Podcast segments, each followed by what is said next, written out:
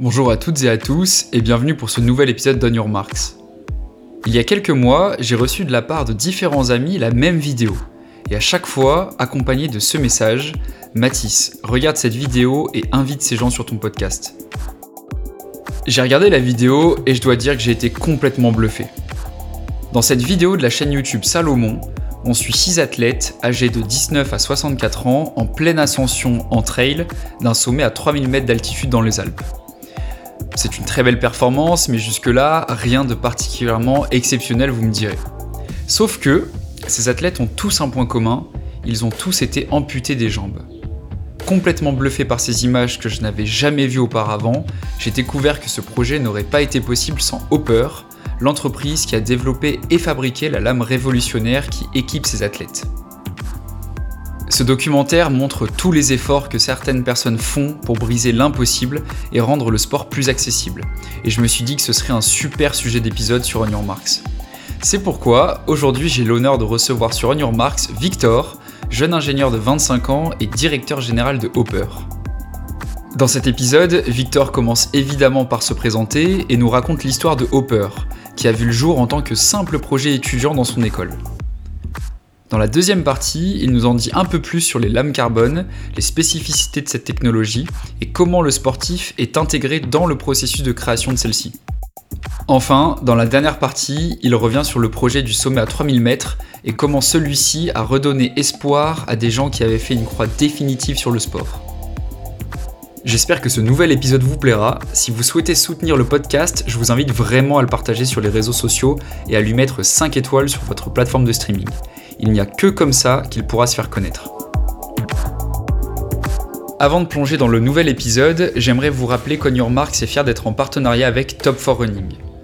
Top 4 Running, c'est le site internet idéal pour trouver tous vos articles de course à pied et toujours au meilleur prix. Personnellement, ça fait déjà plusieurs années que j'achète toutes mes chaussures et tous mes vêtements sur le site internet. Et pour régaler tous les auditeurs d'On Your Marks, Top 4 Running vous offre 5% de réduction supplémentaire grâce au code promo disponible dans la description de cet épisode. Alors si vous avez besoin de matos ou vous voulez juste vous faire plaisir, foncez sur leur site internet et utilisez le code promo. Bon épisode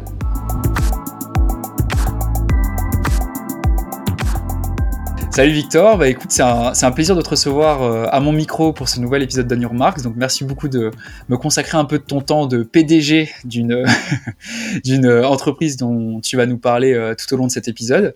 Alors justement, est-ce qu'on pourrait commencer par ta présentation? Est-ce que tu peux prendre quelques minutes, Victor, pour euh, te présenter, nous dire qui tu es, ton parcours, d'où tu viens, voilà, tout tout ce qu'on doit savoir sur toi et ce que tu fais aujourd'hui? Salut Mathis, du coup merci pour l'invitation. En tout cas, moi ça m'a fait très plaisir et je suis, très content d'être là avec toi cet après-midi. Et donc euh, bah, pour me présenter, moi Victor Prémo, donc tu m'as présenté comme PDG, je suis juste DG. Henri aussi, c'est les statuts au sein de la boîte, c'est assez rigolo et assez nouveau pour nous, c'est un petit peu tous ces éléments-là, mais c'est important. Et du coup, donc je suis directeur général euh, au sein d'Hopper. Moi, pour euh, mon parcours, aujourd'hui j'ai 25 ans. J'ai, je suis né moi dans, à Poitiers, donc dans le dans le Poitou où j'ai euh, fait un petit peu toute mon enfance, une enfance assez classique, hein, j'ai envie de dire, euh, euh, parsemée de, de, de, joie, de sport et d'amis, j'ai envie de dire, comme ça, mhm. je, je, le décrirais comme ça. Et en parcours scolaire, j'ai fait un parcours classique jusqu'au lycée général, bac général. Et derrière, je me suis orienté moi vers les, les maths et particulièrement les, les, classes prépa de maths sup, maths p, pour aller vers quelque chose d'assez généraliste. J'étais curieux, les sciences, ça me passionnait et je, je voulais continuer là-dedans et ça mène en fait au concours derrière national des écoles d'ingénieurs.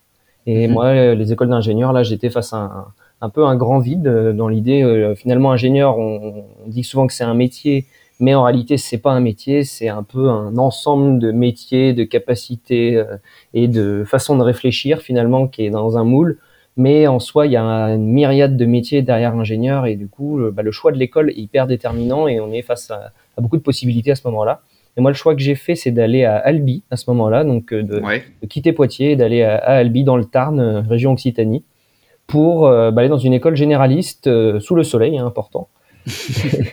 et généraliste dans l'idée toujours de pas se fermer de porte. Moi, j'aime bien, je suis, je suis curieux, j'aimais bien cette idée de de continuer à faire un petit peu de tout, sans être spécialiste de rien au départ, mais vraiment d'aller traiter un petit peu tous les sujets autour du métier d'ingénieur.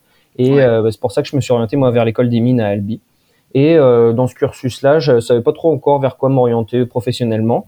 Mais bah, le projet Hopper a, a tout changé. on en parlera longuement dans, dans cet épisode-là, mais mais moi, ça, c'est venu de là, en fait, euh, en termes de parcours. Et j'ai commencé à travailler chez Hopper vraiment bah, directement à la fin de mon parcours à Albi, où j'ai passé trois ans.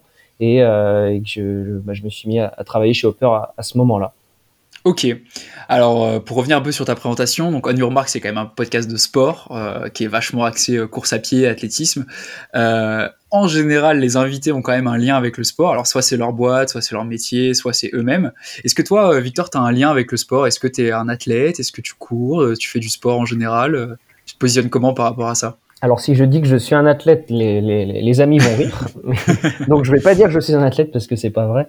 Moi je suis euh, je suis footballeur. Je me caractériserais comme footballeur, je dirais en, en numéro un. J'ai fait du foot de mes 6 ans à mes euh, 19 ans du coup, jusqu'à jusqu'à mes études supérieures en fait où j'ai où j'ai arrêté euh, euh, de manière sérieuse, on va dire en club et tout ça pour en faire plus de manière universitaire et euh, et avec les avec les copains sur du futsal mhm. ou du ou du foot de manière plus décousue. Mais euh, j'ai vraiment quand même ce socle de, de foot à ce niveau-là. J'ai fait un an de tennis aussi à signaler, mais c'était vraiment pour un petit peu essayer et diversifier. Et, euh, et puis du coup derrière, je suis devenu plus sportif loisir. Je dirais que je fais pas de manière intensive derrière. Je, je, je vais je vais courir quand même. Je vais essayer de m'y mettre un petit peu plus dernièrement. Là, j'ai fait mon premier semi-marathon euh, cette année. ok, trop cool. péniblement, mais mais euh, mais mais c'est déjà ça. C'est des bonnes bases. Et puis euh, et euh, aujourd'hui, je me, je me caractérise comme un sportif loisir, c'est-à-dire moi j'aime bien, je suis pas non plus dans la dans la compète. Les sports individuels, c'est peu mon élément. J'aime beaucoup les sports collectifs, moi, où euh, j'ai un, je, je, me débrouille, on va dire, dans un petit peu tous les sports collectifs et j'adore ça. C'est c'est vraiment super. Après, je suis trop euh, instable professionnellement en ce moment pour m'engager sur un quelconque club en fait. Je bouge beaucoup quand même euh, géographiquement et je suis pas mal occupé. Et on peut pas dans un dans une équipe je sais ce que c'est pour avoir fait pas mal de foot dans un club enfin faut être disponible à un moment. On peut pas être irrégulier être là pas être là c'est compliqué. Et donc je je me sens pas encore de là-dessus mais je c'est quand même quelque chose sur le, vers lequel je vais revenir euh, dans le futur je pense et par contre, les sports individuels, c'est assez nouveau pour moi. Donc, se dépasser juste face aux statistiques, aux chrono perso, moi, c'est quelque chose quand même qui est, assez nouveau pour moi. Et pour ça que j'aime bien quand même partager, aller courir avec, avec d'autres personnes. C'est toujours, toujours intéressant. Et, et donc là, je, je, je, m'y mets doucement, mais, euh, mais sans, sans, sans, réelle ambition de performance, quoi que ce soit. Moi, je, j'aime bien incarner, on va y revenir après sur Hopper, ce côté, le, le sportif loisir. Quoi. Moi, moi, il fait beau, il fait beau, j'ai envie d'y aller. Je vais peut-être aller courir euh, euh, six fois en deux semaines parce que c'est le mois de mars et que je suis content qu'il, qu'il fasse beau. Et, ça va être le mois de novembre, je vais, je vais pas avoir envie. Quoi. Et, et ça, ça me va très bien comme rythme. Je suis un petit peu comme ça. Sportif loisir, amateur. J'aime le sport, j'aime le, le jeu, le collectif. Et, et bon, voilà ok, bah super. en tout cas, ouais, je, je, pense que là, on va plutôt parler de, on va commencer à parler de Hopper et de ton activité euh, principale, mais je pense que tu as l'air d'être bien aligné en tout cas avec ce que représente Hopper et, euh, et les valeurs de, l'entreprise. Alors donc, Victor, euh, bon, dans l'introduction de cet épisode, j'aurais déjà présenté Hopper. Il y aura déjà une petite annonce de ce que tu fais, de qu'est-ce que c'est que Hopper et quel est le, le, but de cette boîte. Mais c'est toujours plus intéressant si c'est toi qui racontes ce que c'est. Alors, est-ce que tu pourrais nous raconter l'histoire de Hopper Déjà, qu'est-ce que c'est? Qu'est-ce que c'est que cette entreprise? Et surtout, qu'est-ce que vous faites avec euh, Hopper? Donc, Hopper, nous, c'est un, bah, un projet qui a démarré euh, avec une ambition qui est de rendre le sport plus accessible aux personnes amputées des jambes. Tout simplement euh, comme ça au départ. Nous, ça nous est pas, c'est pas arrivé sur nous comme ça. Je dis nous, je vais un petit peu caractériser l'équipe et de comment ça, ça, nous est venu comme ça. Et pour parler de moi personnellement, par exemple là-dessus, euh, J'étais du coup en école d'ingénieur, je ne connaissais pas, je n'avais, je pense, jamais, en tout cas, euh, remarqué que j'avais rencontré une personne amputée. Je, je, je ne connaissais pas vraiment. mes connaissances sur ce sujet-là étaient proches de zéro. Je connaissais, le, le j'avais déjà regardé quand même un petit peu les Jeux paralympiques à la télé et je connaissais deux trois noms dans, dans ce milieu-là et, et c'est à peu près tout. Mais du coup, nous, dans notre, bah, dans notre cursus d'école de, d'ingénieur, on a un projet, un moment, qui dure quatre mois euh, bah, dans nos études. On a un groupe d'étudiants, donc là, on était huit, euh, huit étudiants euh, sur une thématique avec un porteur de projet. Et là, le projet peut être sur plein, plein, plein de thématiques. L'idée, c'est de faire de l'innovation pour un porteur de projet. Et ça pouvait être, il y avait des porteurs de projet, c'était, ça pouvait être la SNCF. C'est vraiment, vous pouvez travailler sur n'importe quoi, beaucoup de sujets différents. Et il y a un porteur de projet qui est venu à nous, qui s'appelait Jérôme, qui est venu avec un de ses amis qui, est, euh, qui était ingénieur chez Airbus. Jérôme C'est ce duo formé par Jérôme et Benjamin. Jérôme, lui, était triple amputé, donc amputé des deux jambes et d'un bras depuis, depuis son enfance. Ça faisait une, ouais, une quarantaine d'années. Et euh, il est venu avec Benjamin, de ses euh, amis ingénieurs chez Airbus, avec cette ambition de dire euh, bah, aujourd'hui, le sport, c'est difficile d'accès pour pas mal de raisons, et notamment l'accès au matériel pour les personnes amputées. Euh, bah, les jeunes, vous êtes, vous êtes étudiants, réfléchissez et, et, balayez des pistes pour un peu trouver des solutions face à ça. C'est comme ça que ça s'est lancé. Et du coup, on a, on s'est mutuellement choisi hein, le, okay. le, projet, les porteurs et l'équipe. Il y a eu toute une phase de, de, bah, de, de choix de projet on s'est choisi mutuellement et à ce moment-là, nous, bah, on, on s'immerge, là, nos huit étudiants, dans ce milieu-là, à comprendre quels sont les besoins. Et ce qu'on a identifié à ce moment-là, c'est que bah, le matériel sportif pour les, les, les personnes amputées, c'est compliqué. Donc les personnes amputées, ce qu'il faut comprendre, il y a une prothèse. Une prothèse, c'est euh, c'est un ensemble euh, fait d'une d'un pied prothétique globalement qu'on veut vraiment penser comme euh, un pied qui est ouais. classiquement dans une chaussure pour le, le quotidien. Il y a des pièces de liaison ensuite au-dessus qui sont des, des, des, clous et des vis pour simplifier. Hein. C'est plus compliqué que ça, mais dans l'idée, c'est des choses qui permettent de régler la hauteur et les réglages. Et une partie sur mesure qui est, elle, moulée sur le moignon de, de la personne. Okay. Et donc, cet ensemble de ces trois grandes parties, ça forme une prothèse d'amputé de, de, de, de membre inférieur. Et euh, bah, du coup, les pieds du quotidien le, que les personnes ont aujourd'hui sont pour la plupart pris en charge euh, en France et, euh, et permettre bah, aux personnes de pouvoir marcher. Par contre, ces pieds-là, bah, ils deviennent tout de suite limités et, et pas adaptés pour des pratiques un peu plus intensives. Ça va être ouais, tu peux des... pas aller courir. Ouais. C'est ça. Pour courir, ça va vite être, ça c'est lourd en fait déjà, c'est plus lourd en termes de poids.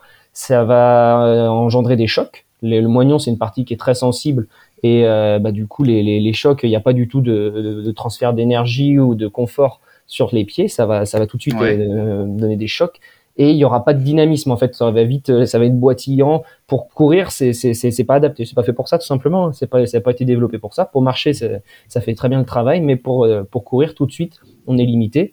Et à ce moment-là pour courir il faut des pieds plus dynamiques et notamment bah, euh, courir courir c'est des lames des lames en, en, carbone ou en fibre de verre comme on voit aujourd'hui principalement bah, sur sur les Jeux paralympiques Ouais, les lames un peu de forme curvée comme ça qui permettent de, de, de, se tordre, d'absorber les impacts et tout ça. Quoi.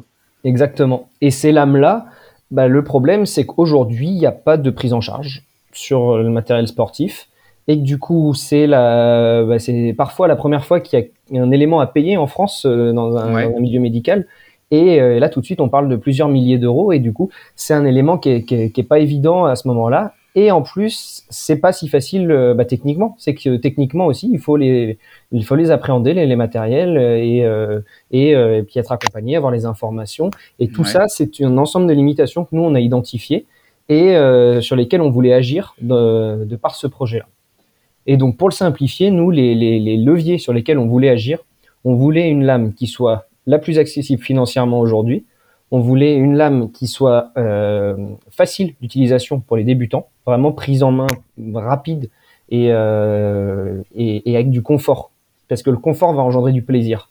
Parce okay. que euh, on veut pas que ça soit euh, dans la douleur. Nous, on a Jérôme, notre un de, bah, de, de, nos porteurs de projets initiaux, qui est toujours dans le projet, hein, qui est dans les cofondateurs, qui euh, disait souvent, on veut nous aider les personnes à, à courir, aller 10 kilomètres mais c'est pas au détriment du, du mois qu'il y a derrière. Quoi. C'est pas ok, ils vont les ouais, faire les 10 km, mais c'est pas pour qu'ils puissent pas marcher pendant pendant un mois derrière. C'est important qu'il y, ait, qu'il y ait ce confort et ce plaisir parce que c'est le plaisir qui fait continuer d'aller courir en fait. Ouais, derrière, sûr. si c'est si c'est un, un, supplice d'aller courir, bah on, on arrête. Hein, c'est c'est logique.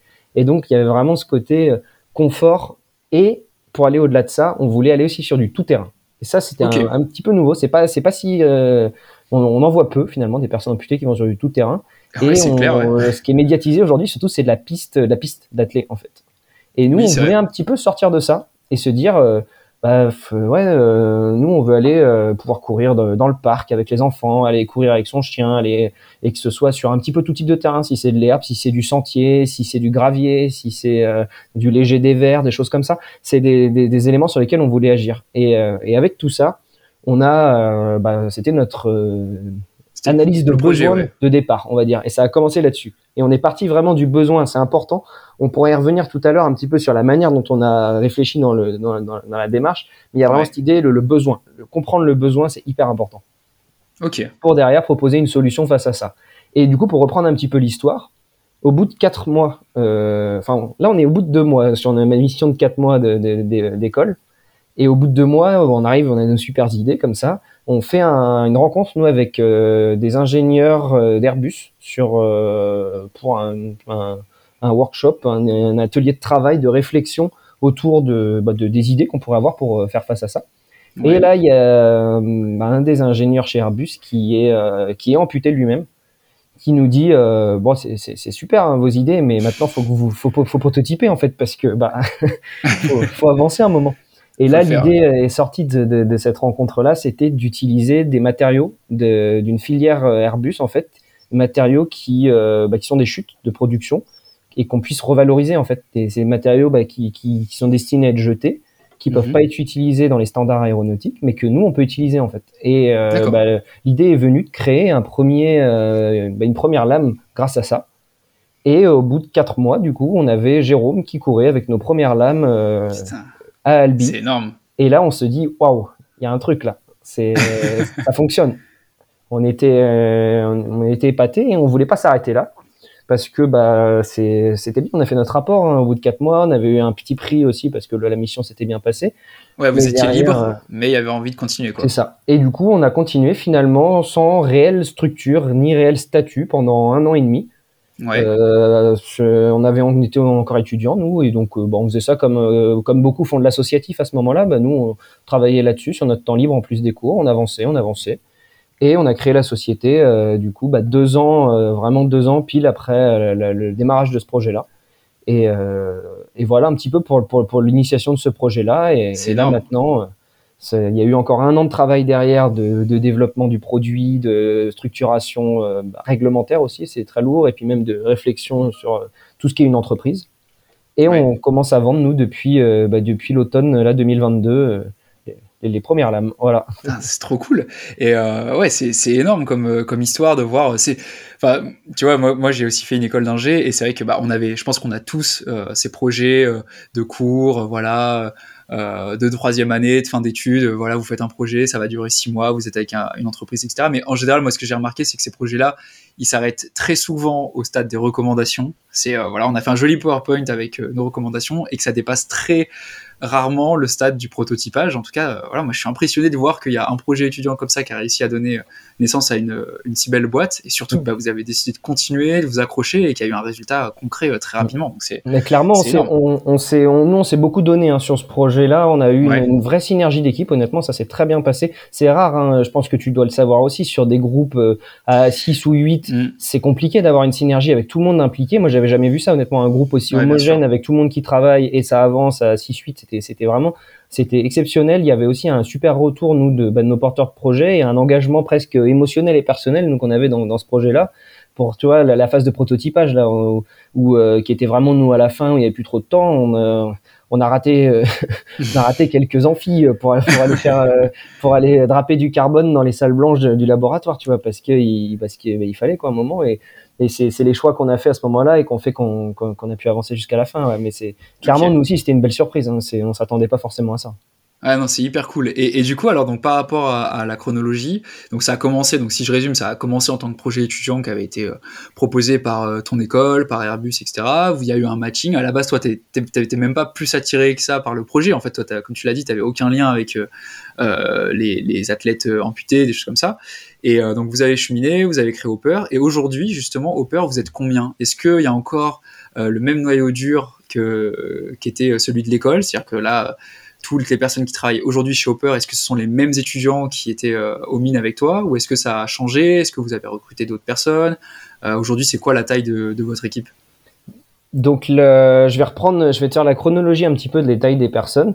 On a eu nous euh, pour l'instant du coup donc les fondateurs au départ, il y avait nos deux porteurs de projet. On a été huit étudiants.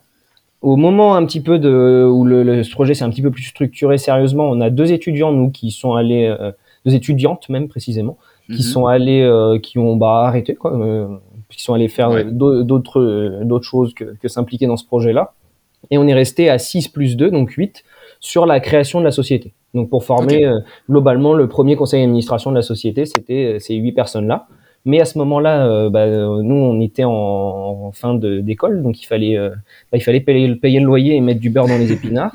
Et donc, on pouvait pas payer tout le monde, globalement. Et on est resté à deux, donc Hugo Roche et, moi, pour bah, être à plein temps. on a décidé de se mettre à plein temps sur ce projet-là dès septembre 2021. Et même Hugo a fait avant son stage de fin d'études sur la création de cette société-là. Et euh, on s'est mis à, à, plein temps, nous, à, à deux, finalement, sur, euh, sur le développement de la société. On a été euh, bah, aidé à des moments là par, par des stagiaires principalement. On a eu, on a eu la rencontre de quatre stagiaires au cours de, de, de l'année qui, qui s'est déroulée ensuite. On a eu du renfort à ce mhm. moment-là. Et ensuite, on a eu une alternante avec nous. Là, ça fait maintenant un an, à peu près, un peu moins d'un an, qu'on est finalement trois à plein temps. donc Hugo et moi-même et euh, on a une alternante avec nous qui, qui, qui, qui, travaille avec nous sur toute la partie communication. Et euh, il reste hein, toujours l'équipe initiale que, que je mentionnais précédemment, ne sont pas dans l'opérationnel, mais gravitent toujours autour du projet et euh, on échange régulièrement avec eux, participent beaucoup à la stratégie de la société, à sa représentation aussi. Et donc il y a toujours ces, ces liens-là qu'on a avec toutes ces personnes-là. Et, euh, et, là, on est en phase, nous, de changement d'échelle. On, on, veut accélérer commercialement, là. Et donc, euh, on a déjà, nous, une, une de nos cofondatrices initiales dans l'équipe euh, des étudiants de départ qui nous rejoint à plein temps là depuis début juin. Et, et on va avoir deux nouveaux renforts d'ici début juillet. Et on va passer du coup à, à six personnes dans la société. Et l'ambition, c'est c'est de bah, d'augmenter là vraiment de manière un petit peu plus importante d'ici la fin de l'année et de passer à une dizaine de personnes fin 2023 pour bah, accélérer un petit peu sur tous nos sujets, nous qui sont développement commercial, c'est d'aller d'aller bah, d'aller rencontrer plus de personnes, vendre et faire essayer les lames et puis et puis les faire vendre. Faut aller vers l'international et euh, et puis développer de nouveaux produits hein, globalement et services et un petit peu tout ce qui est autour de ça. C'est un peu ça les, les grands axes qui vont renforcer l'équipe. Trop cool. Et euh, justement, petite question euh, anodine, mais pourquoi ça s'appelle Hopper? C'est quoi l'histoire du nom? Pourquoi ça s'appelle pas autrement? Alors le, le nom, on a, on a eu un passage avec un premier nom qui s'appelait, c'était le projet Lisa. On a fait une réflexion un peu sur pour trouver un, un, un nom au projet. Et euh, bon, on s'est dit tiens une initiale avec un prénom des, et, euh, et c'est un, un, acronyme, c'est acronyme, c'est pas initial, c'est un, un, acronyme finalement avec un prénom. C'était l'idée de faire l'âme innovante, sportive, accessible. C'était un petit peu nos, nos, nos, notre projet de départ. Donc on commençait, ça a été le projet Lisa pendant une bonne année et demie.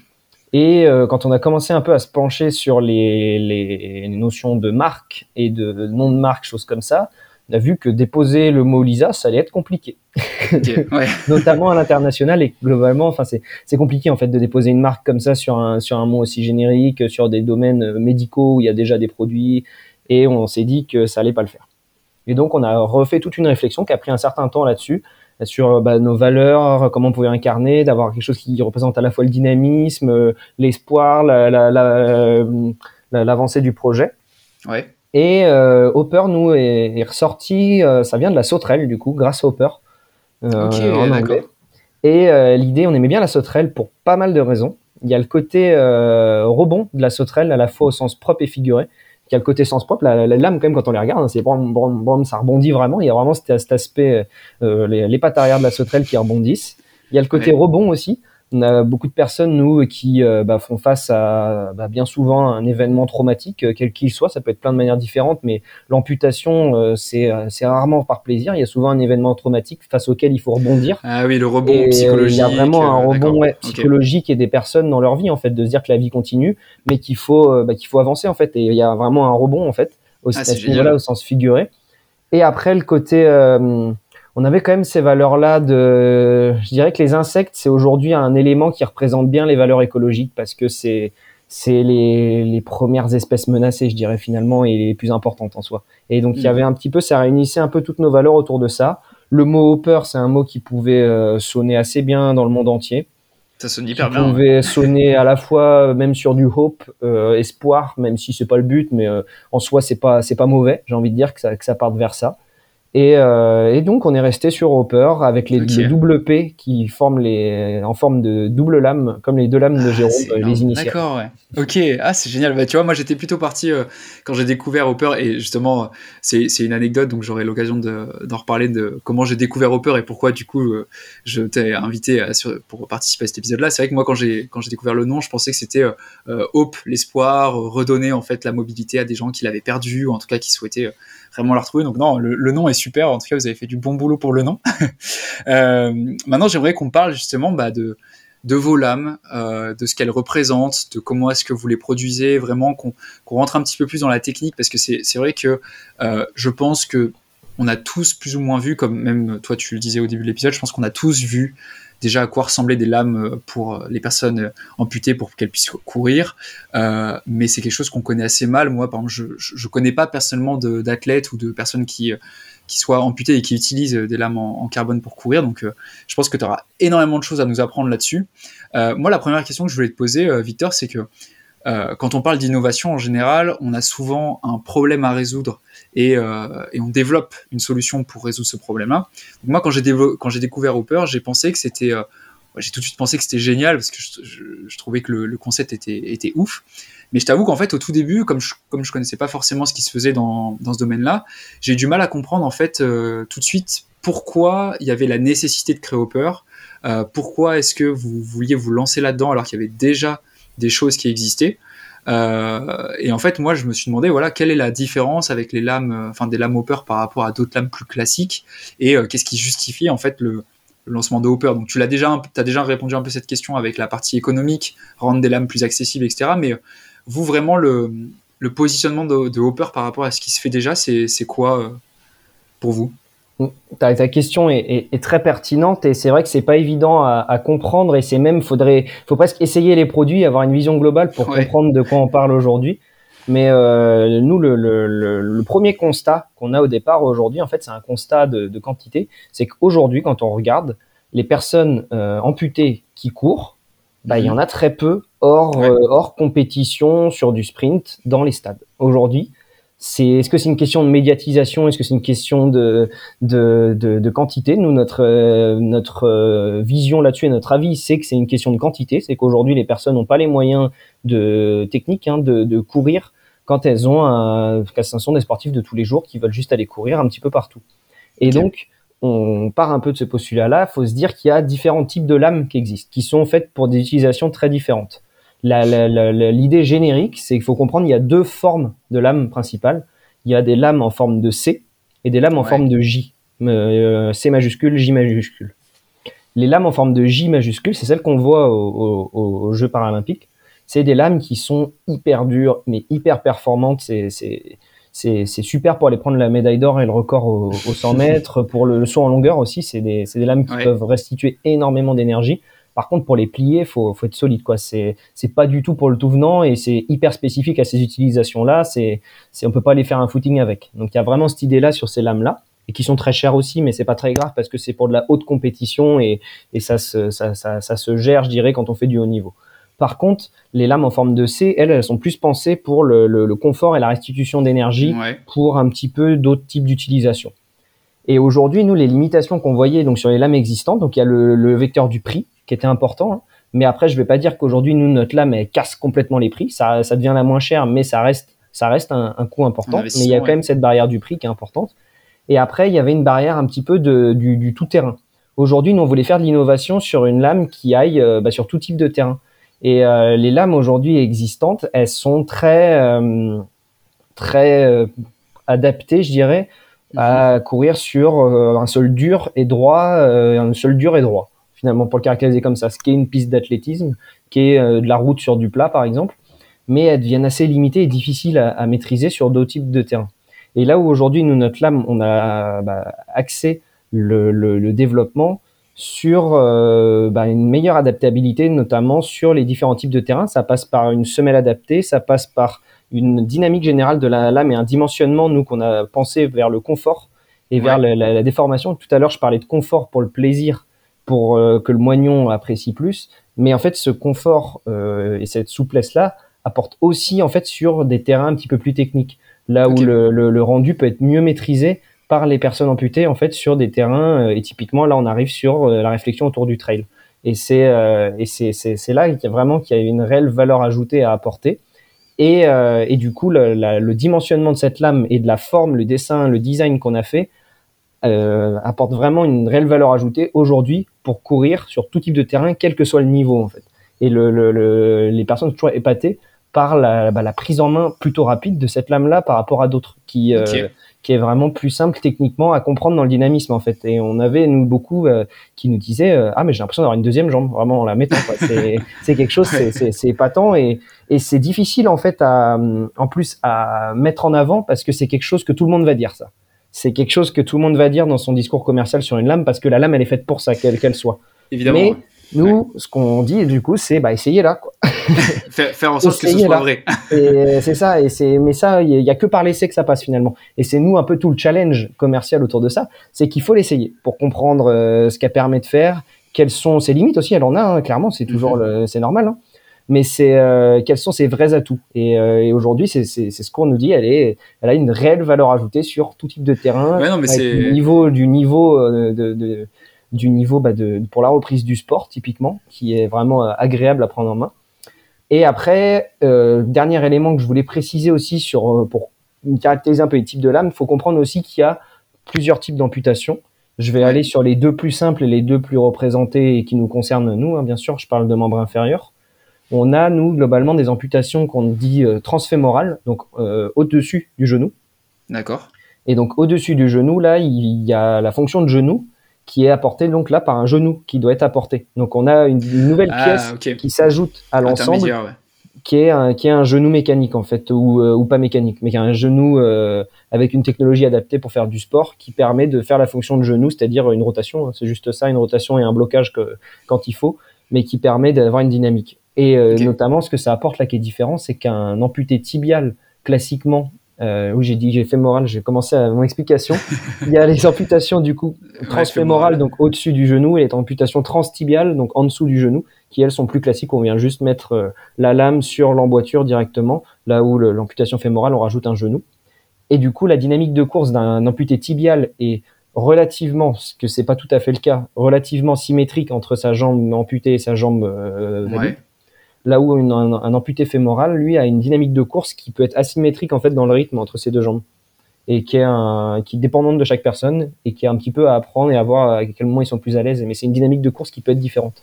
Ok. Et donc vous, vous avez aussi bossé là-dessus. Euh, c'était aussi tout à fait. L'idée de créer les, retours nous sont très positifs, euh, sont très positifs sur les deux types d'amputation. On fait pas de genoux, mais euh, on fait sur des genoux de, de concurrents aujourd'hui. Mais...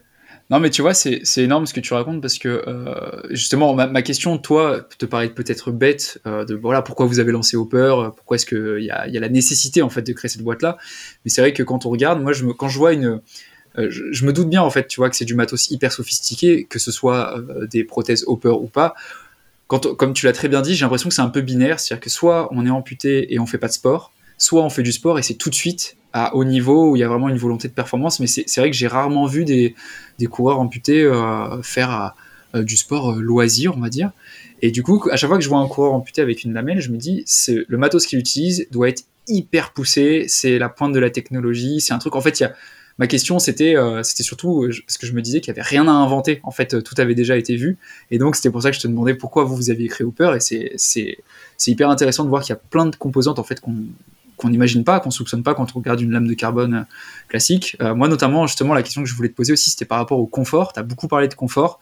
Alors, je comprends toutes les, toutes les, euh, comment dire, tout, le questionnement de l'innovation par rapport au comportement des lames et tout ça, mais le confort, concrètement, comment est-ce que on améliore le confort avec des lames en carbone? C'est quoi les, les points sur lesquels vous allez pouvoir jouer pour que votre prothèse soit plus confortable, que quelqu'un ait moins mal en courant, ou ce genre de choses-là? Donc aujourd'hui, il y aurait, euh, il, y a, il, y a, deux manières. Moi, j'aime bien. Je, si tu t'as dit que tu avais fait un peu des études, des études scientifiques aussi. J'aime beaucoup. Moi, j'aimerais le plus le structurer, ça et avoir vraiment caractérisé le confort. Aujourd'hui, on n'en est pas là. Ouais. Mais euh, comment ça se passe aujourd'hui? C'est du développement par euh, boucle d'itération. Donc vraiment, on est parti sur bah, un premier dimensionnement sur des logiciels nous, de simulation euh, numérique en fait qui permettent de, bah, de rentrer des, des, des, des, paramètres de matériaux, de dessiner des, des formes et d'essayer de voir mhm. comment ça se comporte théoriquement. Derrière, on les essaye sur le terrain et ça passe beaucoup par ça en fait des essais sur le terrain où on, on, écoute en fait les retours des personnes ah ok là ils ont eu un retour un petit peu imprévisible dans le genou qu'est-ce que ça peut être? Ok là la forme est mieux on a testé différentes euh, formes c'est vraiment une question de forme et de matériaux aussi, parce que les structures internes des matériaux peuvent tout changer euh, du terme de retour. et on, tâtonne un petit peu comme ça, en, ayant un, petit peu les retours, en faisant des modifications, faut, en les adaptant euh, en fonction des profils. Et ça s'est fait un petit peu en développement comme ça, vraiment au, plus près de, testeurs de la lame finalement. Et c'est, je dirais que c'est comme ça que ça se passe aujourd'hui. Et le confort aujourd'hui est, subjectif. Là où j'aimerais moi avoir du, du, du, paramètre objectif là-dessus, mais c'est pas c'est pas pas évident, c'est très subjectif. Maintenant, on commence à avoir, on en a beaucoup vu donc au visuel, on le voit en fait, vraiment, ça, ça, se voit bien à l'image, donc ça veut dire que ça doit, ça doit se mesurer, hein, mais, mais c'est, ça, ça s'est beaucoup passé comme ça aujourd'hui, cette caractérisation de, du confort. D'accord. Et justement, les lames donc, que vous produisez avec Hopper, est-ce qu'elles sont euh, faites, euh, je me doute que c'est du sur-mesure, mais en fait, dans quelle, euh, dans quelle mesure l'athlète il est impliqué dans le processus de création? Est-ce que ça va être, par exemple, vous avez un catalogue standardisé ou, je sais pas, il y a un genre de fitting, la personne vient avec son handicap, euh, elle, remplit un questionnaire, vous lui l'orientez plutôt vers tel type de lame que vous avez déjà développé ou un truc comme ça Ou est-ce qu'on part vraiment euh, de zéro, c'est-à-dire qu'on entame une vraie discussion avec euh, l'athlète, avec la personne qui souhaite justement avoir une lame, et vous partez vraiment de zéro, vous faites toutes les mesures, tout est, tout est conçu spécifiquement pour cette personne? Et bien du coup, c'est ce qui est intéressant, c'est que c'est pas du sur-mesure justement. Ok. C'est euh, des gammes de poids en fait. L'analogie pourrait être des pointures de chaussures en, en, moins en moins en moins restreint, je dirais. Il y a aujourd'hui, nous on a on a cinq gammes en fait de lames qui ont des euh, des formes euh, identiques, mais des rigidités donc des structures intérieures euh, vraiment différentes. Quand on les plie avec la même force, elles plient pas du tout pareil en fait pour s'adapter au poids des ah, personnes. Quand, quand tu parles de euh, poids, c'est le poids des personnes. Le poids des personnes, oui, tout à fait. Et le poids qu'elles vont mettre sur la lame, euh, bah, du coup, on a des lames adaptées en fonction de leur type de poids. Par contre, ce qui est un, enfin, ce qui est, ce qui est un petit peu plus précis que ça, c'est que c'est pas que le poids qui rentre en jeu, parce que euh, bah, tu dois le savoir en tant que, en tant qu'athlète. Tu n'appuies pas pareil sur le sol en fonction de la manière dont tu cours globalement. Ah bah oui, pas du et tout. Donc, et donc, c'est un paramètre qui est important pour nous et les deux principaux paramètres pour choisir la bonne lame, c'est du coup le poids de la personne et son type d'activité, son niveau d'activité. Plus, de manière générale, plus on va vite, plus on appuie en général. Et euh, les types de terrain vont pouvoir aussi changer un petit peu le, la, force nécessaire à appliquer sur la lame. Et à ce moment-là, bah, il y a euh, quand même, nous, on commence à avoir un petit peu de recul bah, sur les différents types de profils. On a des profils qui reviennent, qui sont assez similaires et qui peuvent avoir des besoins euh, bah, plutôt similaires. Et, euh, et sinon, bah, il faut essayer en fait. Et globalement, on a certains athlètes qui doivent essayer bah, deux, deux, trois gammes de lames pour voir la, sur laquelle ils sont le plus à l'aise et, euh, et pour faire quel type d'activité. Parce qu'il y a vraiment aujourd'hui finalement ce qui est ce qui est hyper précis, qui est pas euh, évident à comprendre, c'est qu'une personne qui souhaite euh, marcher avec la lame ou euh, envoyer à les 25 km heure, on va dire, elle va pas, elle va pas avoir le même besoin en fait sur la lame. Et euh, d'accord, il peut y avoir plusieurs jeux de lames. Là, ce serait deux lames. On a, on n'a pas ce cas hein, de personnes qui ont plusieurs lames, mais euh, mais c'est le cas extrême là que je te que je te dévoile comme ça, qui serait l'extrême. Et c'est là où aujourd'hui, par exemple, les, les athlètes de, de, haut niveau ont une lame, par exemple, pour faire le 100 mètres, mais leur footing ils le font pas du tout avec ça parce que euh, parce que ce serait pas adapté en fait, il l'applierait pas et, et le plus important finalement, le plus sensible pour ça, c'est le dos. C'est c'est qu'on déforme la lame quand on mhm. voit euh, quand on a une lame, quand on est à l'arrêt, le côté lame est plus haut que le côté euh, que le côté valide parce que la lame n'est pas déformée et le but c'est que dans la course le dos reste droit avec la déformation de la lame. Et il y a vraiment ce côté important de d'avoir le dos droit pour pas se, bah, se, faire mal au dos derrière en courant. Et donc, il faut avoir la gamme de rigidité de lame adaptée. et ça, c'était un, bah, nous un élément euh, important dans le développement de la lame. En fait, on développe pas qu'une lame, on développe un, une, lame au départ, mais après un, panel de lames pour couvrir tout le poids des personnes. Là, euh, aujourd'hui, là, nous, on est sur un ouais de, de 45 à 100 à 110 kilos. On a les, les lames pour couvrir qui sont des lames différentes en fait. Ok. Et, euh, et la, la, taille rentre en compte aussi, j'imagine, dans le choix de la lame. C'est-à-dire que si jamais tu as quelqu'un qui est assez petit ou assez grand, toi, tu parlais d'abord de, de type d'activité, ensuite de poids. Mais imaginons, tu as, une personne qui fasse. Euh, tu as deux personnes qui font 1m80, mais il y en a une qui fait. Non, pardon, tu as deux personnes qui vont faire, par exemple, 80 kg, et tu en as une qui fait 2 mètres et une qui fait 1m10. Euh, ça, c'est aussi un, un, paramètre que vous prenez en compte? C'est pas tellement leur taille à eux. Nous, la, la, la, taille qu'on leur demande, c'est pas celle-ci, finalement, c'est ce qu'on appelle l'encombrement c'est la taille en fait entre leur moignon et euh, la distance entre leur moignon et le sol. Et le sol. Globalement, quelle distance ils ont euh, bah, manquante en fait, quelle, quelle distance on leur a amputé sur leurs jambes en fait. Et nous aujourd'hui, la, la taille ne change pas, mais euh, il faut qu'il y ait la place de mettre la lame. Voilà, pour le résumer comme ça, je dirais que le, il faut que la distance entre leurs jambes et le sol soit suffisante pour que la lame bah, rentre parce que euh, parce que s'il n'y a pas la place, bah il y a pas la place à un moment. Et c'est ça qui est compliqué. Nous c'est le seul cas aujourd'hui qu'on peut pourrait ne pas couvrir, c'est une personne qui a des trop petites jambes, typiquement euh, typiquement des enfants, hein, c'est l'exemple typique où il n'y aura pas la place en fait de, bah, de, de placer la lame, ce qu'on peut imaginer visuellement. Et après sinon dès qu'il y a la place au-dessus, finalement c'est des tubes qui, euh, qui font le, le, lien de hauteur. Le réglage de hauteur se fait avec des tubes en fait euh, que j'y viendrai après tout à l'heure. Il y a la, la, profession de prothésiste qui fait la partie sur mesure qui est hyper importante. Bah, lui, c'est son rôle de, de, de, mettre en place des tubes au-dessus pour régler la hauteur à, à, la hauteur adaptée en fait de, bah, de demandée par, par, par, le coureur. Ok, hyper cool. Et, euh, et vous alors donc si j'ai bien compris, donc là vous travaillez vachement avec Airbus pour tout ce qui est euh, euh comment dire l'approvisionnement des pièces, comme tu disais c'est des rebuts en fait de pièces en carbone qui vous permettent de produire les, lames. Euh, vous les lames vous les produisez vous-même? C'est fait un peu artisanalement? C'est c'est industrialisé? C'est quoi un peu le c'est du enfin je sais pas comment vous produisez vos lames mais c'est vous qui vous en chargez ou c'est vous travaillez avec Airbus ou des choses comme ça? Donc c'est pas nous directement qui, qui produisons les lames. Aujourd'hui, on travaille avec une entreprise partenaire qui euh, bah, qui, qui, fabrique ces, euh, ces pièces-là, qui est une, une, entreprise qui a l'habitude de faire des pièces pour l'industrie aéronautique justement. Ouais, c'est un vrai savoir-faire. Ouais, j'imagine. C'est ça, c'est un vrai savoir-faire. On, on s'improvise pas euh, prothésiste comme ça. Euh.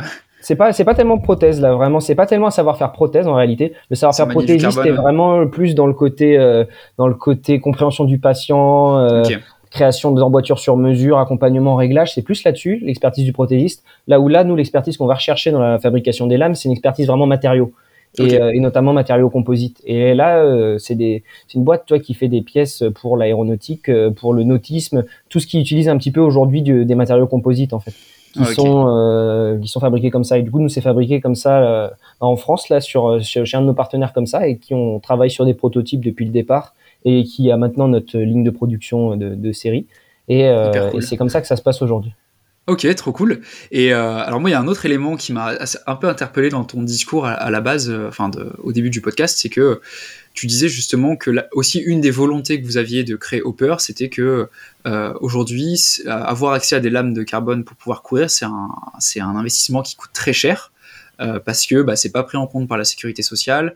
Il n'y a pas, si la sécurité sociale en tout cas accompagne les athlètes amputés dans la restauration de leur fonction de base qui est euh, voilà qui sont de marcher, se déplacer, ça va pas la, la, sécurité sociale va pas les accompagner dans leur volonté de se dépasser, de faire du sport. Donc vous c'était aussi un peu le créneau sur lequel vous vous êtes engagé. Euh, question assez, euh, assez bête et méchante, mais moi j'ai aucune idée de combien coûte une, une lame en carbone, que ce soit la vôtre, celle d'un autre fournisseur, mais c'est quoi? C'est plusieurs dizaines de milliers d'euros? C'est euh, 3000 euros? C'est quoi un peu l'ordre de grandeur d'une lame carbone pour qu'on ait bien en tête quand on en voit une que ah, c'est comme un investissement et que la personne qui a acheté ça, elle l'a mis de sa poche. Quoi. Donc il y a tous les prix, je dirais que je ouais. commencerai par ça. Et, euh, et un peu, il y a la question de à, à qui on s'adresse. Aujourd'hui, les, les, les, athlètes de vraiment de très haut niveau euh, qu'on voit au jeu, je sais, je saurais même pas. Il n'y a pas de catalogue hein, pour ça. C'est vraiment, je saurais même pas dire le prix. Mais c'est euh, ça, c'est, je, je, pense l'ordre de grandeur doit être entre 10 et 20 000 euros. Je, je suis pas sûr okay. de moi, ouais, mais c'est, je pense qu'on est à 5 chiffres sur l'ensemble d'une prothèse. Après, ce qu'il faut voir, nous, du coup, sur le créneau qui nous intéresse, c'est-à-dire les premiers prix, finalement, de tous les fabricants. C'est un petit peu ça l'idée d'aujourd'hui, la lame, la lame euh, qui pourrait s'apparenter au quotidien pour les personnes, à, quel point c'est accessible aujourd'hui. Et euh, faut comprendre déjà qu'on c'est pas qu'une lame qu qui, est, qui, est, vendue à la fin pour l'utilisateur, c'est qu'il y a la lame, l'emboîture, les pièces de liaison, les heures passées autour de ça. C'est une prothèse complète finalement qui est financée. Mmh. Et aujourd'hui, bah, il y a un vrai challenge. Ça dépend de plusieurs paramètres. En réalité, il n'y a pas une seule bonne réponse hein, là-dessus parce que ouais. ça dépend d'un peu de d'où on est, du type de fabrication, de, du type d'amputation, qui sûr. aussi peut amener des complications, du type de lame à adapter ou pas. Donc, il y a beaucoup de paramètres autour de ça. Nous, on n'est qu'un maillon de la chaîne tout en haut, en fait. Mais finalement, avant, il y a, enfin, après, il y a aussi des intermédiaires, de la mise en place, tout ça, ce qui amène un, un vrai prix. Et aujourd'hui, en gros, pour une, pour une personne amputée tibiale, on est entre euh, je, je, veux faire une fourchette. On, tout de suite les personnes vont s'orienter vers la fourchette basse. Mais en gros on est entre 6 et 10 000 euros aujourd'hui. C'est ok d'accord. c'est c'est ça c'est ça dont on parle. Après il y a plusieurs manières de de s'en sortir sans avoir peut-être euh, à refaire une emboîture sans en, en, trouvant une lame autrement grâce à une association des éléments comme ça. Il y a beaucoup de circuits alternatifs mais il n'y a pas de voie royale aujourd'hui pour s'équiper Et je parlais des amputations transtibiales, les amputations transfémorales ajoutent un petit peu de complexité technique et le coût d'un genou aussi à, ça et on, on, rajoute assez important et là on, on, on dépasse les 10 000 euros en fait. Et donc c'est ça aujourd'hui les, les, ordres de grandeur à prendre en considération. Et donc nous, le, projet, le, projet a cette vocation vraiment d'élargir, de démocratiser là-dessus. Mais en fait, on, on est la, la, la, la, lame la moins chère aujourd'hui en France euh, qui est commercialisée. C'était vraiment ça, c'est notre, notre point d'ordre parce que ça, ça part de ça. Ça reste nous euh, bah, plusieurs milliers d'euros quand même mais ça mhm. reste, la, ça, reste la moins chère finalement. Donc, ce qui peut aider notamment euh, à, être financé par des assos, par d'autres structures. Euh, ça, réduit quand même l'échec quand on fait des, des, des lots de, de, de ventes plus importants. Hein. Clairement, c'est un élément non négligeable. Mais, euh, mais ça, ça, ça, reste quelque chose de cher et, et c'était notre défi. En, nous, si on pouvait la sortir à, 40 euros, ça serait génial, hein, mais c'est pas, c'est pas possible. bien sûr. C'est pas, c'est un moment, c'est que c'est c'est plus que ça en fait et donc c'est pas c'est pas possible de, de, de, le sortir comme ça mais euh, malgré toutes les, les bonnes volontés et les ambitions et donc euh, bah, on se place aujourd'hui comme ça nous avec ce produit là vraiment euh, et c'est pour ça qu'on met en avant le côté prix qui est quand même dans nos valeurs mais mhm. c'est pas la seule valeur ajoutée du projet en fait et nous réduire à dire qu'on est la lame la moins chère et c'est tout en fait c'est pas que ça c'est aussi une lame qu'on a pensé pour être la plus adaptée pour la reprise du sport euh, dans, dans toutes les conditions en fait. Et il y a vraiment cette globalité. C'est pas que s'il n'y a pas que le prix quand, qui, qui, est changeant chez nous. Il y a vraiment ce, ce, ce, ce les besoins que couvre cette lame là et les atouts qu'elle a. Et on, a même, tu vois, on l'a, on l'a pensé nous pour euh, ce que je te disais, courir un peu sur tout type de terrain, euh, quel que soit le niveau. Mais il y a, il y a des dérives d'utilisation en fait qui sont des dérives positifs, hein, mais qui des personnes bah, se l'approprient en fait parce qu'ils apprécient ses, ses, qualités pour faire des, des bah, d'autres activités qu'on n'avait pas encadrées au départ. Et typiquement, nous aujourd'hui, on a des gens qui font de la danse avec, qui euh, hyper apprécient en danse ou en, badminton. Finalement, badminton et, la danse, c'est des appuis qui sont assez similaires. Et euh, ils apprécient ça et ils cassaient en fait des fois des orteils de pied en fait qui n'étaient pas dimensionnés pour euh, les appuis un peu spécifiques qu'il peut y avoir sur ces pratiques-là. Et là, ils apprécient en fait le dynamisme et la solidité que tu as euh, grâce à une lame en fait. Et, et tu vois, ça, c'est, c'en est que euh, un départ parmi d'autres, mais c'est. Ouais, pour une boîte aussi jeune, euh, j'imagine que vous avez énormément de possibilités à, pour l'avenir, quoi. Et justement, euh, justement là, tu, tu, disais aussi que donc euh, Hopper ne se démarquait pas des autres uniquement par son prix, mais aussi par le fait qu'il y avait tout un travail de confort, tout un travail de caractérisation des matériaux, et aussi un travail de d'ouvrir le champ des possibles vers des nouveaux types de terrains.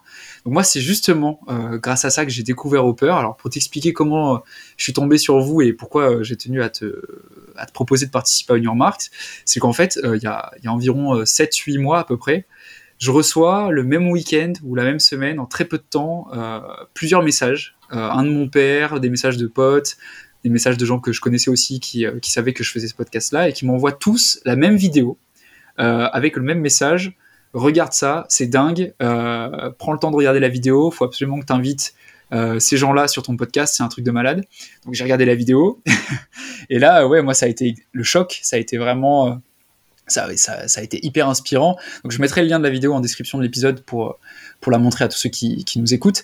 Mais concrètement, la, la vidéo, c'est un mini reportage de Salomon qui dure environ 30 minutes et dans lequel on suit euh, six athlètes amputés euh, qui sont âgés de 19 à 65 ans, si jamais euh, mes notes sont bonnes, et qui tout simplement vont se lancer en pleine ascension d'un sommet à 3000 mètres dans les Alpes en trail running.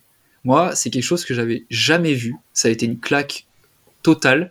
Euh, j'avais déjà vu des gens courir avec des lames, j'avais déjà vu des gens faire du trail, des gens qui avaient un handicap, mais j'avais jamais vu des gens à qui il manquait un ou deux membres pouvoir courir en montée, euh, pouvoir faire des descentes de malades avec euh, avec le terrain, avec le dénivelé, avec euh, les cailloux, enfin voilà, tous ces trucs là en fait qui qui faisaient que pour moi ça, serait impossible de pouvoir courir quand il nous manquait une jambe ou deux sur des terrains de trail.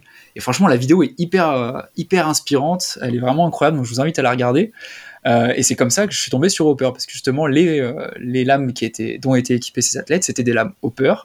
Et euh, c'est pour ça que, j'ai découvert ta boîte. Est-ce que tu pourrais nous parler justement de ce projet avec Salomon et comment est-ce que vous l'avez organisé, d'où ça vient, comment ça, comment ça s'est créé ce projet de, de l'ascension du 3000 mètres dans les Alpes? Donc je vais commencer peut-être par euh, évoquer un peu le début de la relation avec Salomon, ce qui nous a un petit peu amené vers ce projet-là, même si c'était en parallèle, mais ça a convergé très vite vers ce projet-là. Mhm. Nous, on était euh, en, au printemps 2021. Et y a, on avait une, bah, une lame qui était plutôt pas mal niveau matériaux. Mais bah, niveau semelle, globalement, on n'avait rien. On avait des petits patins qu'on consommait très vite, pas vraiment d'accroche et, et, pas de connaissances surtout, et pas de compétences. Et donc, on était un peu limité là-dessus et on voulait un partenariat. On voulait, on voulait un partenaire qui apporte quelque chose parce qu'on pouvait pas le faire, ça. Et euh, bah là, on fait, il y a eu des, peu de recherches de partenaires. On envoyait des petits, des petits dossiers, des petites présentations à, droite, à gauche. Mhm. Et on était dans une période euh, qui est pas si lointaine finalement, qui était la période Covid. Ouais. Et euh, bah, Salomon, en fait, ils ont un service aux athlètes dédié à leurs athlètes ambassadeurs euh, qui font toutes les compètes dans le monde entier. Et euh, bah là, toutes les compétitions étaient annulées en fait. Et donc le service aux athlètes était un peu euh, bah, sans, sans projet, euh, en tout cas avec beaucoup moins à faire que ce qu'ils font au quotidien. Et bah, notre projet arrivait à ce moment-là sur leur bureau. Et, et puis bah, les, les personnes, hein, on peut dire Salomon, mais c'est avant tout c'est des humains à l'intérieur qui ont accroché et adhéré bah, à l'idée de ce projet-là, à les, vos valeurs qu'ils représentaient, et qui bah, se sont mis à fond en fait dans le développement de d'une semelle adaptée à, à, à la prothèse. Et après, bah, quelques développements qui se sont faits là. Euh, et euh, pendant quelques mois, derrière, il y avait des, des premiers protos de semelles qui, qui, avançaient très très bien. Et euh, cette idée qui trottait dans la tête, nous, de plusieurs de nos, nos personnes initiales à la, bah, l'initiation un peu de ce, de ce, de ce projet 3000, qui avait en tête un peu de monter une montagne comme ça. De, c'était une barre. L'idée, c'est 3000. Dans le film, on a un, un de nos intervenants qui dit que c'est 3000, ça pourrait être 4000, ça pourrait être 5000, ça pourrait être 2000. En fait, la, la, la hauteur est pas si importante, mais c'est, c'est le côté symbolique de, de, de du chiffre rond et du sommet quoi, qui, qui, qui nous parle.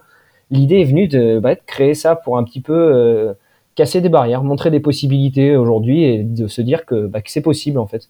Et donc l'idée trottait un petit peu comme ça et c'est structuré en fait euh, autour de Salomon, autour de deux associations aussi qui ont été créées euh, à peu près à ce moment-là qui sont portés par deux de nos ambassadeurs initiaux. Nous sont les deux personnes qui ont plus testé les lames en fait. On a Jérôme, nous, qui était notre, euh, notre créateur initial, qui a créé une association qui s'appelle Ozmove qui elle vise à, à, notamment à faire des, bah, des projets un peu de ce type-là et le c'était le, le, projet pilote le, à ce niveau-là qui était euh, qui était ce projet 3000 donc de montrer ouais. des possibilités là pour se dire depuis ils ont fait un autre sommet dans les dans les Pyrénées ils ont là ils sont ils partent demain pour le faire des étapes du GR20 c'est énorme. Donc, euh, c'est, c'est, c'est, il y a des suites. Et après, ah ouais, du dingue. coup, il y avait une deuxième association aussi qui est là, euh, qui est euh, dirigée par euh, Boris, qui est un de, une des personnes, nous, qui a fait euh, aujourd'hui plus de 1500 bornes avec la lame et qui, bah, lui, vise un peu à accompagner les, les personnes dans leur, leur, leur challenge, leurs défis, leurs avancées personnelles sur, autour du sport, en fait.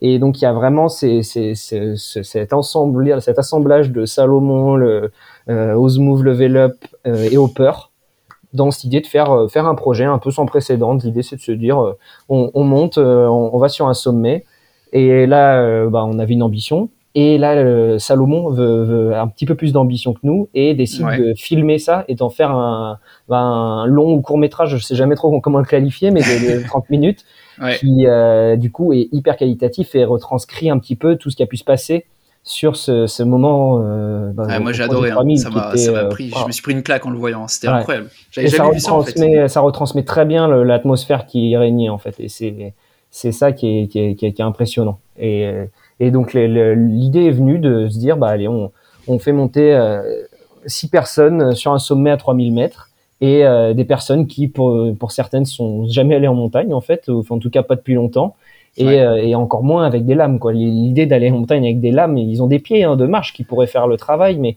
ouais, aller en montagne avec des lames, c'est c'était une, une, une, une, vraie un, un vrai challenge, hein, et c'était c'était assez ah, anodin. Ouais, bah en tout cas, j'invite vraiment tous ceux qui nous écoutent aujourd'hui à aller voir la vidéo. Donc, je mettrai le lien en description. Mais c'est euh, prenez 30 minutes pour voir ça et je vous assure que vous allez vous prendre une, une énorme claque. Moi, j'avais jamais vu ce genre d'image. J'arrivais même pas à conceptualiser que c'était possible. Donc, euh, comme quoi, euh, Hopper euh, fait du bon boulot. ah, puis d'un point, euh... de vue, d'un point de vue humain et euh, humain et, euh, et même autour du handicap de manière générale, que ce soit, ouais. on parle d'amputation ici, mais c'est, un peu plus généraliste même dans les valeurs que ça peut retransmettre, c'est hyper, hyper intéressant là-dessus. Ouais, la mobilité. on en apprend. Ouais.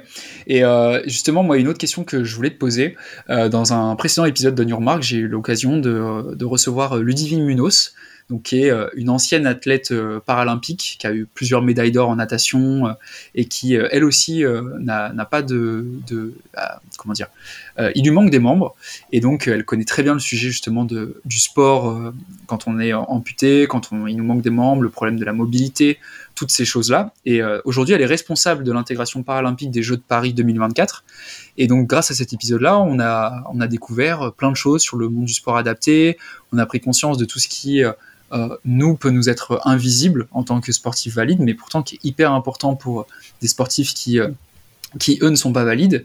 Euh, mais par rapport à vraiment tout, ce tout ce segment de, de, personnes qui sont amputées d'un membre, est-ce que tu pourrais nous donner en fait un nombre, par exemple le nombre de personnes à qui il manque un membre en France, et surtout combien parmi elles pratiquent du sport, que ce soit de la course à pied ou un autre sport? Est-ce que, est que toi, tu as, as, ces infos-là ou je les ai de manière euh, partielle et partielle. Les informations chiffrées, je les ai de manière partielle et incertaine, j'ai envie de dire. Aujourd'hui, c'est euh, pour euh, pour quelqu'un qui est habitué à la rigueur, je, je suis pas satisfait à 100% là-dessus, mais parce que les, les, données n'existent pas forcément plus que ça. Il y a des ordres de grandeur qui, qui tournent de diverses sources, qui font état en gros aujourd'hui de 40 à 50 000 personnes amputées de membres inférieurs en France. Des données mondiales n'existent pas. C'est vraiment, c'est très dépendant des pays. C'est, c'est peu évident finalement de trouver. Il n'y a pas de sources euh, fiables sur lesquelles s'appuyer vraiment pour, euh, pour déterminer ça. Aujourd'hui, nous, on estime qu'il y a en, en, gros 3500 à 7000 personnes par an qui sont amputées des, des, membres chaque année en France. Il faut voir, c'est que la, la, grande majorité finalement de ces personnes-là, ce sont des personnes qui sont assez âgées, qui peuvent avoir des, euh, bah, beaucoup de, de, de, troubles de type diabète ou de maladies dégénératives qui sont des, bah, des éléments. Il y a beaucoup de personnes pour qui déjà marcher, c'est un, un, réel défi, un réel challenge. Et, euh, et donc c'est aussi, il faut en avoir conscience, c'est que nous aujourd'hui, ce qu'on fait, c'est vraiment pour une, une, une, part des personnes amputées qui est pas la majorité, parce que bah, il y en a beaucoup. Pour ouais, c'est un niche. Avoir une prothèse déjà, c'est c'est c'est c'est bah, pas évident à appréhender. Alors faire du sport, c'est encore un autre niveau de dynamisme. Mais, euh, mais, mais voilà un peu les ordres de grandeur aujourd'hui euh, aujourd'hui en France. Ok. Et, euh, et, justement, donc moi, dans, dans, dans, tout ce que tu racontes depuis le début de cet épisode, euh, dans tout ce que tu partages avec nous, avec euh, bah, la création d'Hopper, euh, toi, les constats que vous avez fait quand vous avez commencé à bosser sur le projet, les témoignages que tu as eu de certains athlètes, et aussi, euh, là, tu l'as dit, un de tes premiers euh, athlètes partenaires qui a créé son association Ose, Move, si jamais j'ai bien retenu. moi, il y avait une question que je me posais, et c'est un point sur lequel Ludivine Munoz s'est pas mal revenu aussi dans son épisode, c'est que les, personnes qui ont un handicap physique, un handicap psychologique, euh, moteur, enfin tout type d'handicap, parfois elles se, elles se censurent elles-mêmes, c'est-à-dire qu'elles voient les champions au JO, euh, mais elles n'osent pas forcément se dire tiens moi aussi je pourrais le faire, moi aussi euh, je pourrais porter une semelle, enfin une lame hopper et me remettre à courir. Est-ce que toi t'en rencontres des fois des athlètes qui rentrent dans ce cas de figure-là où en fait vous pourriez les accompagner mais ils osent pas justement aller vous voir, ils osent pas ils pensent que, ça, euh, que c'est pas à leur portée de pouvoir recourir. Ça arrive parfois de rencontrer ce genre d'athlète À chaque fois. non, très clairement, il y a beaucoup, beaucoup, beaucoup de monde là-dessus. Il y a, y, a, y a beaucoup de monde. Et quand tu dis il y a les athlètes qui ont ces pensées-là, et au-delà des athlètes, il y a le même l'entourage des athlètes qui ont ces, ah oui, carrément, ces pensées-là de, de se dire euh, ne te mets pas en danger, ne, ne ne, ouais, ne, ne, ne, prend pas de risque globalement. Et c'est, euh, c'est un, nous c'est un vrai, un vrai combat du quotidien. Et donc là, tu vois, il y a deux éléments dans ce que tu dis, je trouve. Il y a le côté, euh, en effet, modèle qui est hyper important dans ce que tu, mm-hmm. dans ce que tu annonces là. Et euh, le, l'idée qu'aujourd'hui, euh, nous, on veut casser le, le, le, le moment où as le, ton modèle, c'est soit le, la médaille d'or des Jeux aux 100 mètres, ouais. soit quelqu'un qui fait pas de sport. Mais non, il y a, des, il y a beaucoup d'intermédiaires, en fait, énormément et euh, mettre en avant des personnes qui font des, éléments du quotidien, nous, c'est clairement euh, un de nos axes majeurs. En fait, on veut montrer des exemples, montrer ce qui est possible, comment c'est possible. Il y a, des choses qu'on fera différemment, c'est sûr, c'est normal, mais on le voit en fait ce qui est possible et on peut être accompagné pour euh, bah, pour faire ce qu'on a envie de faire et plus on voit d'exemples de personnes qui sont exceptionnelles par leur simplicité, plus euh, plus on peut se projeter en fait. Et c'est et c'est finalement assez simple je trouve de, de se mettre en empathie sur cette question là de se dire ouais, aujourd'hui euh, si euh, dans n'importe quelle discipline en fait si, si on voit que le, le numéro un mondial Et ceux qui en font pas, bah, euh, c'est compliqué de se projeter. Clairement, on voit, euh, c'est comme si on disait le, sport, c'est faire du base jump, quoi. Bah non, j'ai pas envie de faire du base jump. Bon, bah, je vais pas faire de sport. Bah non, c'est pas. ouais, c'est un peu binaire, ouais. c'est pas, pas comme ça que ça marche, en fait. Et, montrer un petit peu des modèles. Et là, il y a beaucoup de personnes, euh, humblement, hein, je vais dire que nous, clairement, on n'est même pas ceux qui en font le plus à ce niveau-là. Mais il y a beaucoup de personnes individuelles qui vont, que ce soit par le biais d'associations, par le biais de, de leurs expériences personnelles, bah, montrer des exemples comme ça, parler euh, et, permettre aux personnes de se projeter. Et nous, on a, c'est clairement un de nos axes majeurs parce que euh, c'est complètement dans notre ADN et, on veut transmettre et on sait qu'on peut transmettre beaucoup à ce niveau-là. Et donc, tu as ce côté-là vraiment qui est, qui est important d'un point de vue modèle. modèle ouais, de se convaincre qu'on peut le faire. C'est ça. Et après, en deuxième partie, il y a l'appréhension un peu technique qu'on peut avoir face au produit, qui est un produit qui est, qui est différent. Nous, on l'a essayé, nous, un petit peu, on l'essaye, euh, mais on est, on est debout un petit peu comme sur des échasses où on équipe les lames vraiment sous nos pieds. Donc c'est quand même un peu, il y a la hauteur en plus à gérer, en plus du rebond de la lame qui est pas évident. Mais c'est euh, c'est quelque chose qui, euh, bah, qui est différent. Quand on est, on est un peu comme sur un trampoline, ça rebondit un petit peu. Faut, faut, faut appréhender aussi au départ. Et la plupart sont incertains face à ça. Ils sont à se dire bon allez, je l'essaye pour vous faire plaisir, mais mais derrière, je vais pas y arriver quoi. Et en fait, euh, bah, si, ils y arrivent. Et derrière, ils sont hyper contents justement. Et il faut casser un peu cette première barrière d'appréhension qu'ils peuvent avoir à ce niveau-là. Et ça, c'est, mais ça, c'est le rôle, c'est notre rôle, hein, et le rôle des, des, prothésistes aussi, qui sont vraiment des personnes au quotidien avec eux et qui, qui les connaissent aussi en fait et qui, qui savent ce, bah, leurs possibilités. Il faut pas casser ces barrières euh, psychologiques qu'ils peuvent avoir parce que c'est les pires en fait, les barrières psychologiques. Il y a un moment, et puis il faut essayer en fait. Il y a des moments, il, c'est, ça s'essaye et, et derrière on voit. Non, mais c'est vrai que moi j'adore son discours de.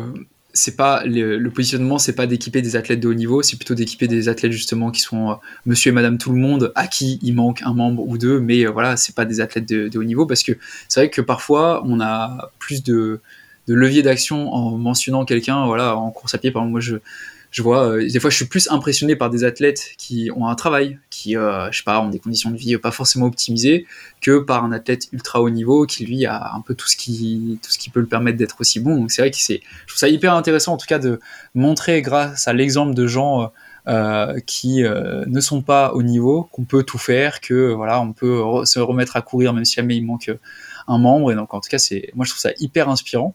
Et justement quelle est la suite pour Hopper? Est-ce que euh, vous êtes encore une jeune boîte, vous avez encore euh, plein de choses à faire, j'imagine. Est-ce que vous avez des objectifs euh, dans le futur en termes d'innovation, des objectifs en termes de, je sais pas, création de nouveaux produits, d'accompagnement d'athlètes aussi? On, pourrait penser par exemple que, comme tous les équipementiers, vous créez, vous, comment dire, vous, vous lanciez une, une team Hopper. C'est des, choses, vous, qui, qui, peuvent, qui vous intéressent et sur lesquelles vous avez envie de vous lancer pour plus tard?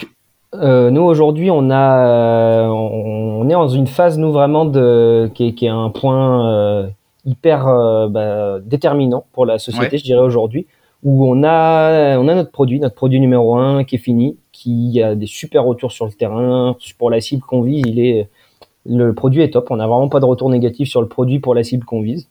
Ouais. Maintenant, il faut qu'on touche plus de personnes. Aujourd'hui, on est en ordre de grandeur, on est sur plusieurs dizaines de lames vendues.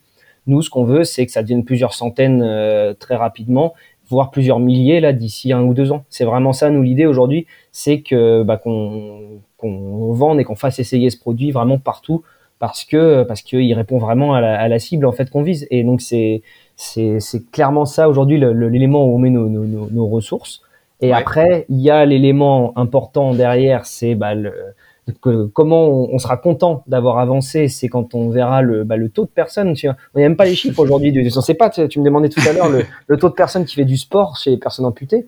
Ouais, vous avancez à la Aujourd'hui, tu vois, on a, il y a quoi Je t'ai dit, il y a 40 000, 50 000 personnes amputées.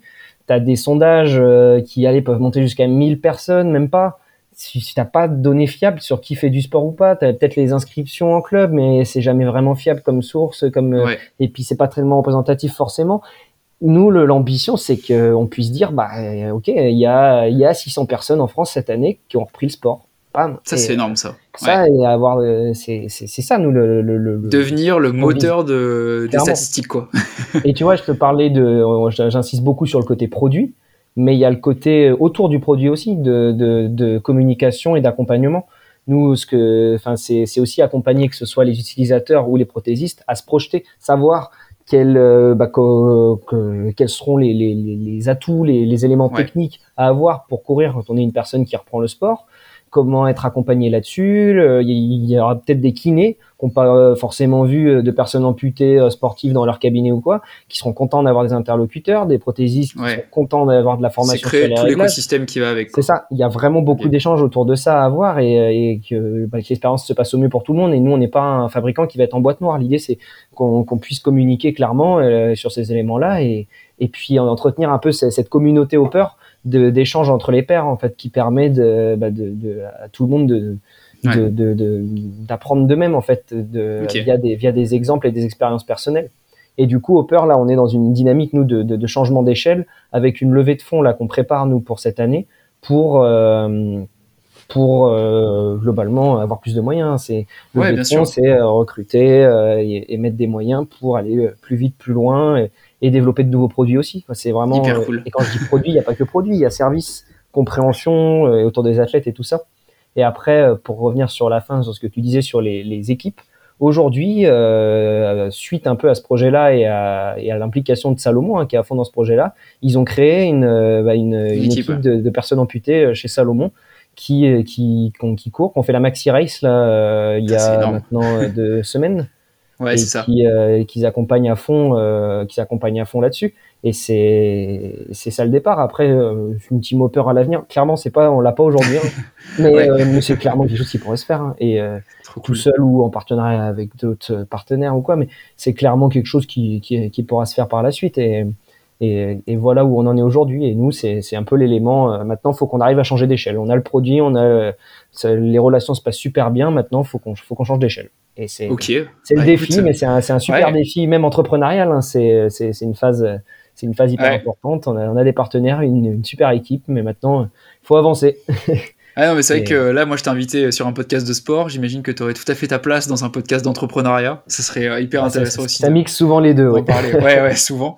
Non, mais en tout cas, euh, hyper ambitieux. C'est trop cool. Vous avez l'air, en, plus d'être une équipe euh, qui a pas mal d'ambition et qui se donne les moyens de, de, réussir ce que vous entreprenez. Donc, euh, franchement, moi, j'espère que, comme je t'ai dit, j'étais hyper impressionné de voir euh, ton activité, de voir ce que vous faisiez de voir aussi les produits, ce que ça permettait, parce qu'il y a, l'aspect technique qui est hyper impressionnant, mais il y a aussi l'aspect euh, comment dire, euh, de, valeur, de dire qu'on voilà, on peut redonner accès à des choses qui étaient perdues à des gens euh, qui sont hyper motivés, qui rêveraient d'aller courir en montagne, qui rêveraient de se remettre au sport.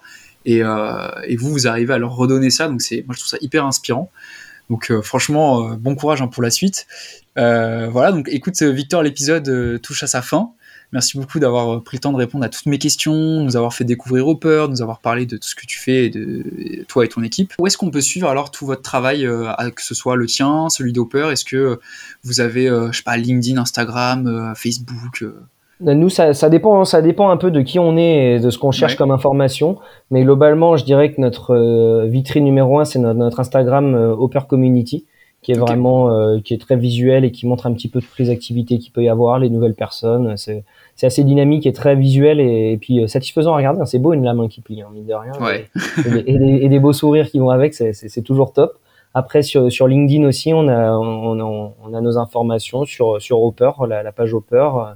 Vous pouvez suivre aussi bah, l'équipe Hopper hein, qui, est, qui, est, directement référencée sur la page LinkedIn. Euh, on a notre Facebook Hopper aussi. Et on a notre, euh, notre YouTube aussi, euh, YouTube Hopper qui est, qui est, qui est trouvable euh, sans, sans, souci. Notre site web aussi, Hopper. Euh, bon, il y a un peintre qui s'appelle Edouard Hopper qui nous, qui nous casse un peu notre référencement parce qu'on il sort beaucoup avant nous, mais il faut mettre Hopper et, et n'importe quel mot pertinent derrière, prothèse, lame, sport. Hopper plus un petit qualificatif et on tombe sur notre site web sans, sans aucun souci. Et, et, à partir de ça, voilà, il y a beaucoup c'est on est joignable sur ces sur ces sur ces sujets-là, il n'y a, pas de souci. trop bien, bah, trop cool. En tout cas, vous avez semblé être partout. Donc euh, à tous les auditeurs de New Mark, que ça intéresse, foncez voir ce que fait euh, Hopper. C'est hyper inspirant, hyper euh, sympa. Voilà, donc merci beaucoup Victor en tout cas d'avoir participé à cet épisode. Je te souhaite bon courage pour la suite de tes aventures entrepreneuriales, sportives, quelles qu'elles soient. Et puis, et puis voilà, bon courage pour la suite et on espère que Hopper réussira à, décupler son échelle de production, son échelle de, vente et que vous équiperez euh, prochainement tous les athlètes à qui manque un membre de France et du monde aussi peut-être. bah, merci beaucoup Mathis, c'était, c'était très plaisant en tout cas.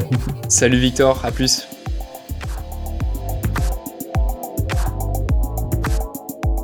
Merci d'avoir écouté ce nouvel épisode d'On Your Marks avec Victor Premo de chez Hopper.